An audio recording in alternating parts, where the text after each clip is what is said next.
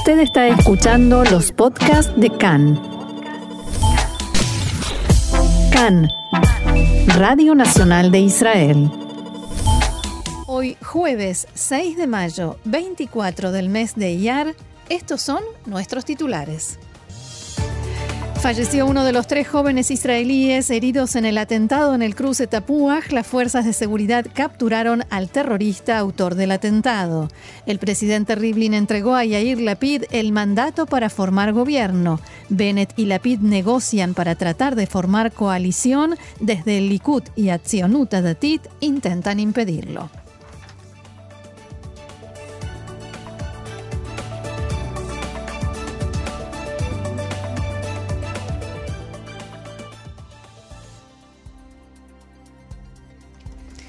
Vamos entonces al desarrollo de la información.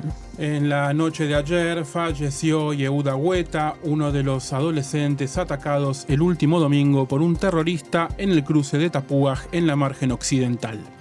Fuentes del Hospital Beilinson, en donde se encontraba internado, informaron que el joven de 19 años murió luego de luchar por su vida durante 72 horas que transcurrieron en un grave estado de salud que fue deteriorándose con el correr de las horas. Respecto de la salud de sus compañeros que también fueron atacados, Bania Pérez continúa internado en estado crítico, mientras que Amihai Hala fue dado de alta horas después del atentado. El funeral de Hueta comenzó minutos antes del mediodía de hoy en la sinagoga Eijal Yaakov de Kiryat Moshe en Jerusalén y su cuerpo será sepultado en el cementerio de Givat Shaul, también en la capital. Durante la ceremonia a la que asistieron decenas de familiares, la madre de Hueta, Milka, agradeció haber tenido la posibilidad de despedirlo con honor y dignidad.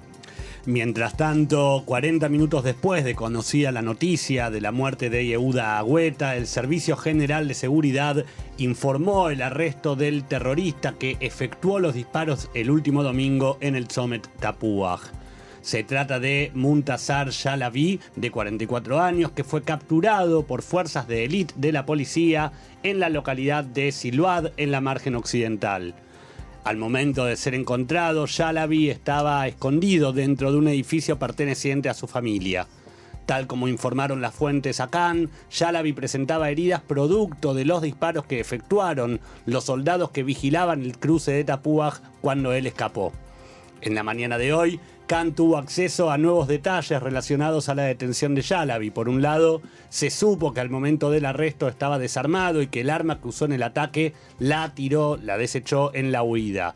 Durante la noche fue trasladado al hospital Shaarei Tzedek de Jerusalén, donde recibió atención médica y luego fue trasladado por el Servicio General de Seguridad para ser interrogado.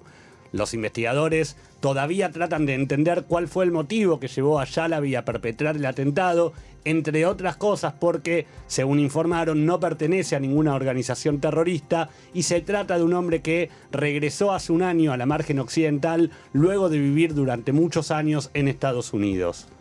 Eso no responde precisamente al perfil típico de un terrorista como lo conocen las fuerzas de seguridad israelíes y actualizamos que la ceremonia fúnebre está teniendo lugar en este momento. Hay más de mil personas acompañando a Yehuda Guetta en su a su última morada.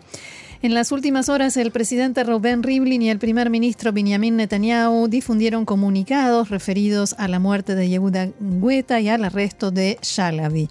Rivlin se dirigió a la familia del joven, a quienes envió un abrazo, fuerza y oraciones para el consuelo de la familia de Yehuda Guetta.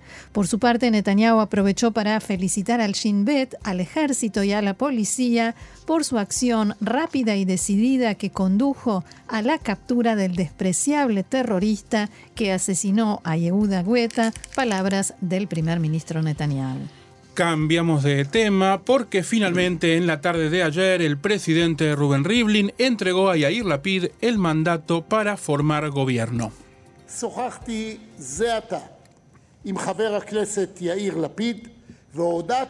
Dialogué hace instantes con el legislador Yair Lapid y le comuniqué que le entrego el mandato para formar gobierno. La devolución del mandato a la Knesset sería una falta de cumplimiento de la ley y podría llevarnos a quintas elecciones, sin que se hayan aprovechado todas las posibilidades para tratar de formar gobierno. Rivlin explicó que del nuevo mapa de mandatos se desprende con claridad que el parlamentario Yair Lapid tiene posibilidades de formar un gobierno que logre el voto de confianza de la Knesset, aunque las dificultades sean muchas. Recordemos que Lapid logró reunir 56 recomendaciones, más la promesa del partido RAM de que apoyarán a quien tenga a su cargo la formación del gobierno. Esas recomendaciones incluían al partido de Guidon Sar, Tikva a Cajol Labán y a la lista árabe unificada, con la excepción de la parte de Balad. Poco después de recibir el mandato, Lapid se refirió a Naftali Bennett y dijo que el hecho de que somos diferentes es nuestra fuente de energía. Lapid agregó, después de dos años de pesadilla política continua, la sociedad israelí está herida, un gobierno de unidad no es una concesión, sino un objetivo. Voy a hacer todo para que se forme un gobierno de unidad rápidamente y comencemos lo antes posible a trabajar para todos los ciudadanos de Israel. También Bennett destacó los denominadores comunes entre ambos, más allá de las diferencias, y la necesidad de formar un gobierno de emergencia nacional.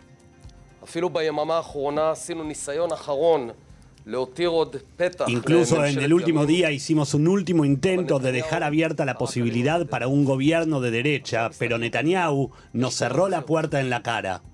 Ahora miramos hacia adelante. Hay dos opciones, ir hacia quintas, sextas y séptimas elecciones que sencillamente destruyan al país o formar un gobierno de emergencia amplio que, si bien desafiante, nos permitirá sacar el carro de adentro del barro. Eso es una expresión que se dice en hebreo como para cuando algo se traba y hay que sacarlo del pozo, o no sé cómo se dice exactamente eh, en español, pero en hebreo se dice leotzieta galame abots, sacar el carro que quedó hundido en el barro. Una, metáfora rural, ¿no? Como... sí. sí, o cuando uno está en, eh, en la arena y el auto en calle y entonces hay que sacarlo entre todos juntos, haciendo fuerza entre todos. Exacto. La reacción de Netanyahu llegó, por supuesto, poco después, en un discurso en el que se dirigió exclusivamente a Naftali Bennett y al gobierno de izquierda peligroso que quiere formar. Naftali Bennett Naftali Bennett habló hoy sobre un gobierno de unidad. Es una Mahbesat Milim, un intento por engañar al público. Todos saben que él quiere formar un gobierno de izquierda peligroso. Aquí hay otra expresión. Mahbesat Milim es como disfrazar lo que uno quiere decir con otras palabras. Y el mensaje de Netanyahu fue muy llamativo porque mencionó uno por uno a las personas o a los potenciales miembros del gobierno de unidad que a su entender lo harían un gobierno peligroso. En primer lugar, Nitzan Orovitz de eh, Meretz, eh, de quien dijo, con quien dijo que no se podrá defender a los soldados israelíes porque Nitzan Orovitz, según él, está a favor de que la Corte Penal Internacional de La Haya juzgue a soldados israelíes. Y Air Lapid que, según Netanyahu no podrá, no sabrá defender a Israel de la amenaza nuclear de Irán, porque en su momento, cuando Netanyahu fue a hablar al Congreso norteamericano, Lapid lo criticó. Merav Mijaeli, Ibtisam Maharana, de Abodá, todas eh, son este, personas que, según Netanyahu, ponen en peligro al Estado de Israel. Ibtisam Maharana, según él, quiere entregar tantos territorios que hasta quiere entregar Zichron Yaakov, puso como ejemplo. Ahora, eh, seguro vamos a tener tiempo para conversarlo en un rato, pero planteo la pregunta, ¿es necesario que un primer ministro saliente o, o que está por, eh, por entregar su, su, cargo tenga que hacer ese discurso? Eh, ¿Te referís al primer ministro que en 2009 hizo gobierno con Eud Barak o al primer ministro que en 2013 trajo a su gobierno a Yair Lapid y a Tzipi Livni? Porque no me parecen muy diferentes de Merav Mijaeli o del mismo Yair Lapid. ¿Hay más opciones? Eh, y lo resumió diciendo que estas personas y otras son las otras que van a em, integrar este gobierno, si se forma, son una combinación fatal de, falta de ideología, incapacidad e irresponsabilidad. Y continuó diciendo lo siguiente.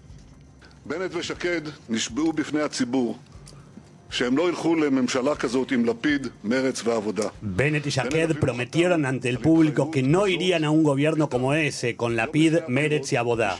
Bennett incluso firmó ese compromiso por escrito. Ahora Bennett y Jaqued hacen exactamente lo contrario. Transgreden uno tras otro todos sus compromisos. Y esa es la razón por la cual el legislador Amihai Shikli, con valentía y honestidad, dijo que no está dispuesto a formar parte de un gobierno peligroso como ese. נפתלי בנט, איילת שקד וחברי הכנסת של ימינה, אל תעבדו על הציבור. Naftali Bennett, Ayelet Chaked y legisladores de Yemina no engañen a la gente. No transgredan todos sus compromisos solo por la ambición personal de Bennett de ser primer ministro a cualquier precio por dos años. Bueno, en primer lugar, escuchar al primer ministro Netanyahu hablar de promesas de campaña que no se han cumplido, realmente no sé cómo calificarlo, creo que, perdón, lo voy a dejar a criterio de cada uno, que cada uno lo califique, eh, porque la lista es larga. Y en segundo lugar, escucharlo hablar de la ambición de Naftali Bennett de ser, por ser primer ministro también me voy a guardar el, calificativo. Ahora, lo que sí me gustaría comentar es sobre este mensaje, a quién dijimos a quién mencionó, pero a quién no mencionó. No mencionó más a Bezalel Smotrich como culpable, supuesto culpable de por qué no se pudo formar un gobierno de derecha, porque ahora eh, Netanyahu y Smotrich están otra vez en la misma vereda para tratar de impedir que se forme el gobierno de unidad. Pero tampoco mencionó, por ejemplo, a Omer Barlev del partido Abodá, que fue en el pasado eh, comandante de la unidad Sayeret Matkal, una de las unidades de élite, eh, de más élite del ejército de Israel, de donde también proviene Netanyahu. Tampoco mencionó a Yair Golan de Meretz, quien fue eh, subcomandante en jefe de Tzal. O sea, ellos están en esa bolsa de peligrosos para el Estado de Israel que mencionaba ayer Netanyahu. Ahora, perdón que te interrumpa, Roxana. Eh, me quedo con esto que decís sobre, no solamente sobre a quién nombró y a quién no, sino en esta postura de, eh, de que no amerita tener que dar este discurso justamente en el momento en que se está debatiendo la formación de un nuevo gobierno. Digo, si la idea es tirar para adelante, supuestamente él quería formar un gobierno también. Bueno, pues bien, momentos para las culpas y para las recriminaciones habrá después. Ahora hay que formar un gobierno en Israel. Es que además de culpas y recriminaciones, aquí está la idea de, que no se forme ese gobierno. Hoy algunos medios, algunos diarios mencionan en la mañana de hoy que este señor, eh, Amihai Shikli, a quien nadie conocía hasta ayer y a quien Naftali Bennett trajo para que sea legislador, eh, en su partido no solamente está traicionando a Bennett, que es su, digamos, mentor, sino que además sacó una carta, la carta que salió ayer no tiene fecha y fue publicada exactamente en el momento en que Naftali Bennett estaba llegando a la casa del presidente de la nación para ver a quién se le otorgaba el mandato. Entonces, lo que plantean los medios esta mañana es si eh, Amihai eh, Shikli, que recién acaba de entrar a la política y está muy verde, es el conspirador o si lo usaron y no se da cuenta de que lo están usando en contra de su propia gente. Y la situación de Ayelet Chaquet no es mucho más cómoda porque eh, Benjamin Netanyahu le ofreció a ella y solo a ella el Ministerio de Justicia y tres lugares reservados en la lista del Likud, uno para ella, otro para Shikli, por supuesto, y uno para otra persona más de Yamina, a quien teóricamente ella tendría que elegir, eh, y su situación, digamos que no está nada, nada cómoda. Perdón, no entiendo, una pregunta, ¿el lugar reservado para Shikli se lo reservaron ayer después de la carta o ya estaba reservado desde antes? La reserva tampoco tiene fecha. Volviendo a Mihai Shikli, esta mañana el parlamentario dijo que no votará a favor del gobierno de unidad. Hasta ayer Diego se decía que solo quiso expresar su postura, pero no iba, que no iba a tomar ninguna actitud entre comillas, activa. Sí, hoy lo escribió en Twitter, que quede claro, voy a votar en contra. El Likud y Atzionut Datit comenzaron ya los esfuerzos para convencer a más parlamentarios de Yamina para que sigan los pasos y el próximo objetivo señalado es Nir Orbach. Nir Orbach es un eh, parlamentario de Yamina que hasta hace unos meses era director general de Abaita Yehudi y está muy vinculado a algunos de los más importantes rabinos del sionismo religioso que se oponen a la formación del gobierno de unidad. Ahora la idea del Likud y de Atzionut Es centrar en él la presión. Ayer Orbach se reunió con algunos de sus allegados para consultarles qué hacer y eh, cómo actuar frente al dilema que se le presenta. Y una noticia que acaba de darse a conocer es que el legislador Avir Kara de Yemina acaba de rechazar una muy tentadora propuesta que le hicieron en el Likud para que sea él uno de los desertores, uno de quienes eh, boicotee la formación de este gobierno de unidad. Abir Kara acaba de enviarle al primer ministro Benjamin Netanyahu una carta en la que le dice que rechaza sus ofrecimientos y escribe lo siguiente.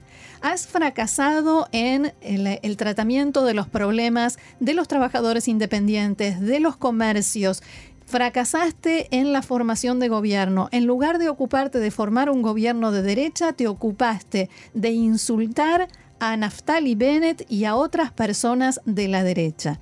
Por lo tanto, no acepto tu propuesta. Hablamos ahora de la reforma que había sido anunciada por el primer ministro Netanyahu hace dos semanas y media, apenas días después de que Itzik Saidian se prendiera fuego frente a una sede del Departamento de Rehabilitación del Ministerio de Justicia en Petah Tikva. Recordemos que en ese momento la reforma, incluso Netanyahu dio una conferencia para anunciar la reforma junto al presidente de Irgun Neheitzal y Dan Kleiman y anunció que se llevaría a cabo en apenas 15 días. Incluso se acuerdan que hasta le pusieron nombre, uh -huh. Nefe Yahat, un alma pasado ya ese lapso de 15 días y cuando la reforma debería estar aplicándose a mediados de esta semana, se conoció la noticia de que por el momento la reforma no se puede llevar a la práctica porque para ello se requiere un presupuesto de 350 millones de shekels, para lo cual es necesaria la aprobación del Ministerio de Hacienda y de la oficina del primer ministro. O sea, eh, prometieron un plan, prometen un presupuesto, pero no está le, la aprobación del dinero que depende, que lo promete el primer ministro y depende de la aprobación en parte de la, de la misma oficina del primer ministro. Y me permito recordarte que no tenemos presupuesto nacional. Haciendo un breve repaso de cómo fueron est en estas dos semanas, en, en esos días, en esas lejanas dos semanas y media atrás, el ministro de Defensa, Benny Gantz, anunció también que había entregado la propuesta a la Secretaría de Gobierno. Claro, mi querido Diego, pero resulta que de todas maneras la propuesta no fue presentada en la reunión de gabinete que correspondía presentar. Y eh, acaso una vez más deberíamos subrayar que estamos hablando de una reforma que beneficia ni más ni menos que a excombatientes que lucharon en defensa y seguridad del Estado de Israel, ¿no? Es y que por esa causa hoy eh, tienen algún tipo de discapacidad. Luego de conocida la noticia, el ministro de Defensa Benny Gantz llamó a Netanyahu y al ministro de Hacienda Israel Katz a cumplir los acuerdos y someter de inmediato la reforma a debate y votación en el gobierno y desde Irgun Neheitzal convocaron a toda la población a participar de una protesta que se hizo ayer frente a la Knesset y que fue bastante complicada. Incluso y a raíz de todos estos hechos que venimos comentando, Khan pudo conversar antes de la, de la, de, la marcha del día de ayer con Lea, la hermana de Itzik Saidian, quien declaraba estar consternada y como sentir como que su hermano volvía a quemarse a raíz de esto. Porque recordemos, Itzik Saidian es un excombatiente del ejército que reclamaba que el Estado le reconociera su situación de discapacidad por este estrés postraumático y tomó la drástica determinación de prenderse fuego después de mucho tiempo de luchar contra la burocracia. Y Saidian, dicen, en Irgun Heitzal y gente allegada, cercana a los excombatientes, no es el único que debe enfrentarse a estas luchas y no es el único en situación de desesperación eh, como para tener, eh, para considerar la posibilidad de prenderse fuego. Recordemos también, Roxana, que eh, lo que planteaba Saidian fue que en plena su lucha, desde eh, lo, los resultados que él recibía, era que su discapacidad no era solamente por haber sido excombatiente, sino que era por problemas que había tenido de niño. Que sea la es. respuesta que recibía Zairian. Bueno, luego de las dos semanas en las que no se supo nada de este tema, en la noche del martes se llevó a cabo la reunión, una reunión que habría durado hasta bien entrada la madrugada. Casualidad, ¿no? La reunión tuvo lugar justo horas después de conocida la noticia sobre la no puesta en marcha del programa y que por eso se convocara a la protesta del día de ayer. Fue Israel Katz el encargado de comunicar sobre la reunión justo horas antes de la propuesta, y lo que dijo Katz fue que representantes de su oficina se reunieron tanto con funcionarios de la oficina del primer ministro y del Ministerio de Defensa, y con autoridades de Nejeitzal y según él la intención era formular un plan de beneficios para los excombatientes. Ahora, lo que no estaría quedando muy en claro es qué plan hay que formular, porque supuestamente ya existía un programa. Lo que reveló, digámoslo de esa manera, esa reunión es el no acuerdo entre los ministerios de Defensa y de Hacienda, ni sobre el monto del presupuesto que se debe asignar, ni sobre de dónde debería salir ese presupuesto. Finalmente, poco antes del mediodía de ayer, cientos de personas se congregaron frente a la Knesset en Jerusalén para reclamar por el programa Nefe Yahat. Con la consigna No queremos políticos mentirosos, la protesta planteó que se termine la postergación y las peleas entre los ministerios y que se avance con la inmediata implementación del programa prometido. En medio del acto, el presidente de Nehetzal Dan Kleiman declaró a la prensa presente que no detendremos la protesta y los reclamos hasta que Nefe Yahat sea aprobado por completo. El primer ministro lo ha prometido y esperamos que se lleve a cabo y apruebe la reforma de inmediato. En medio de la multitud se vivió cierto clima, de tensión, sobre todo cuando algunos de los asistentes intentaron mover los puestos de control de acceso a la Knesset.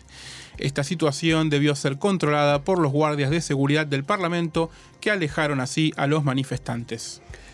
Cabe señalar, eh, Rox, perdón que te interrumpa, que hasta instantes antes, segundos antes de subir al estudio para comenzar nuestro programa, el encuentro que debía llevarse a cabo en la mañana de hoy para definitivamente avanzar hacia la implementación de, del programa todavía no había comenzado.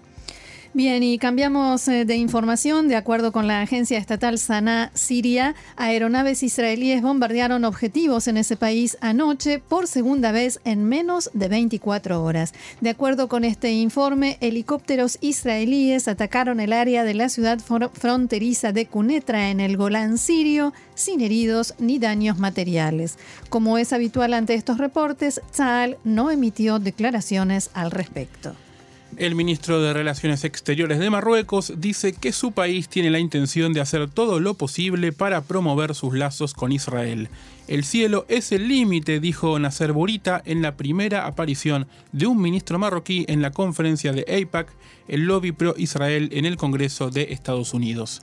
Burita enfatizó que el Palacio Real de Rabat decidió renovar los lazos con Israel por convicción interna y no por motivos oportunistas. El ministro también opinó que Irán trabaja para socavar la estabilidad en el norte de África y en Occidente y que Marruecos e Israel deben aliarse para abordar la amenaza nuclear iraní.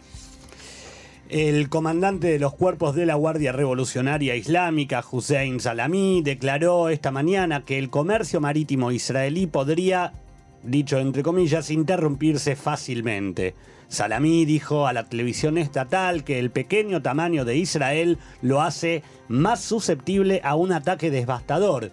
La acción puede derrocar a, toda este régimen, a todo este régimen. Por su parte, el presidente Hassan Rouhani atacó a Israel ayer, anticipando el día de Al-Quds, el contrafestejo iraní de Yom Yerushalayim, que tendrá lugar mañana.